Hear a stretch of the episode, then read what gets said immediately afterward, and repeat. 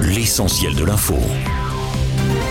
Vladimir Poutine s'est donc montré cet après-midi pour la première fois depuis la fin de la rébellion du groupe Wagner. Dans une vidéo diffusée par le Kremlin, le président russe s'exprimait à l'occasion d'un forum consacré à l'industrie et à la jeunesse, sans que l'on puisse vérifier où et quand les images ont été filmées. En tout cas, dans cette allocution, pas un mot des événements de samedi. Dans un communiqué, le QG des paramilitaires de Wagner à Saint-Pétersbourg assure qu'il opère, je cite, normalement. Sur le terrain, seule certitude après la rébellion de la milice russe, les combattants d'Evgeny Prigogine ont quitté les régions de Voronev et de Lipsek, au sud de Moscou, et le régime d'opération antiterroriste a été levé dans la capitale russe, tandis que le ministre de la Défense russe est apparu pour la première fois à la télévision depuis la mutinerie, là aussi, sans que l'on sache quand et où ces images auraient été prises. Emmanuel Macron lui souligne des divisions, dit-il, après la rébellion en Russie, même son cloche à Berlin, Londres et Washington, qui espère profiter hein, de la situation pour mettre fin au conflit en Ukraine près d'un an et demi après le début de l'offensive russe le 24 février 2022.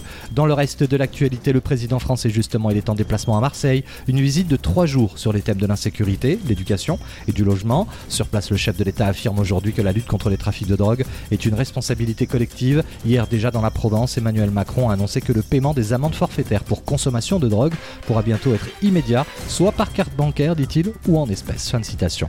Et puis on revient sur cette fronde des journalistes du JDD, le journal du dimanche, en grève depuis l'annonce la semaine dernière de la nomination au poste de directeur du journaliste d'extrême droite Geoffroy Lejeune en provenance de Valeurs Actuelles. Dans une tribune publiée hier dans Mediapart. L'ensemble de la presse française se dit indigné par cette décision du groupe Bolloré après des conflits chez Canal, CNews, Europe 1 et Paris Match. Les grévistes du GDD parlent clairement d'une ligne rouge, tandis que la ministre de la Culture, Rima Abdul Malak, affirme qu'il est difficile, dit-elle, de ne pas s'alarmer. Enfin, sport et basket après son élimination en demi-finale contre la Belgique, vainqueur du tournoi, l'équipe de France féminine repart finalement avec la médaille de bronze. Les Bleus se sont imposés lors de la petite finale face à la Hongrie. C'est la huitième médaille consécutive de la France dans un championnat d'Europe féminin.